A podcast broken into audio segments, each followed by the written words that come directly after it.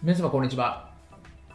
弁護士をしております。中野秀俊と申します。今日のテーマなんですけれども暗号資産仮想通貨の貸付というのは法律的に OK なのかっていうのを弁護士が解説というテーマでお話をしたいというふうに思います、まあ、これですね暗号資産、まあ、仮想通貨でお金を貸すという話ですね、まあ、お金なのかって話もあるんですけれども仮想通貨で貸しますというところっていうのはこれいいのかどうかって話なんですね。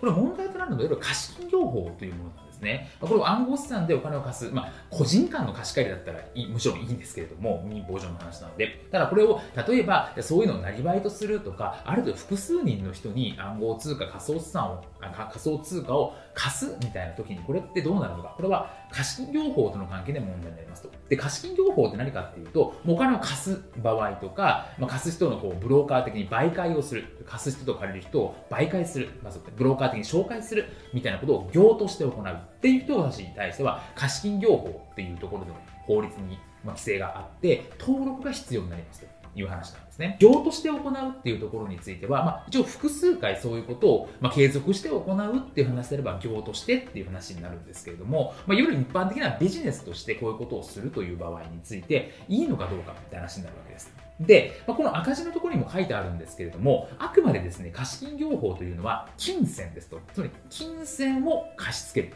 という場合にこの貸金業法というのが規定をされています。で、仮想通貨、暗号資産というのは金銭ではありません。法定通貨ではなくて、まあ、財産的に価値あるもの、まあ、電子的な財産的価値なんて言われたりしますけれども、でまあ、コンピューター上にある価値あるものに過ぎないので、金銭ではありません。なので、この金銭の貸付、金銭の、ま貸しえー、貸し借りの媒介の金銭に仮想通貨は含まれませんという話なので、原則としては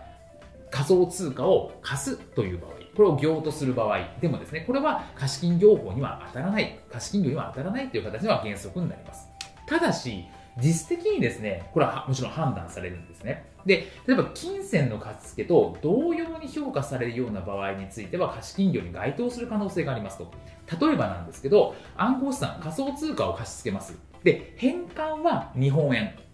とか、まあ、ドルでもいいんですけど、法定通貨で返還してください。みたいな、そういう時については実質お金で返ってくるっていう話になってくるので、これは実質お金との貸し借りなんじゃないかという話ですね。まあ、最初の、最初の段階は仮想通貨ビットコインとかイーサリアムかもしれませんけど、返ってくるのがお金って話になると、これは実際上お金のやり取りなんじゃないのってことで、こういう場合は貸金業の登録が必要になったりしますというところですね。なので、これはまり実質的に判断されるというところなので、こういう仮想通貨の貸し付けなんかを行う場合にも、金銭が絡む場合であったりとか、あとは利子は金銭ですよと。で1%なんで、そこは金銭法定通貨、日本円とかで受け取ります。みたいな場合については、貸金業になる可能性がありますので、そこら辺はですね、ビジネスをする際には十分注意していただければというふうに思います。本日も動画をご覧いただきましてありがとうございました。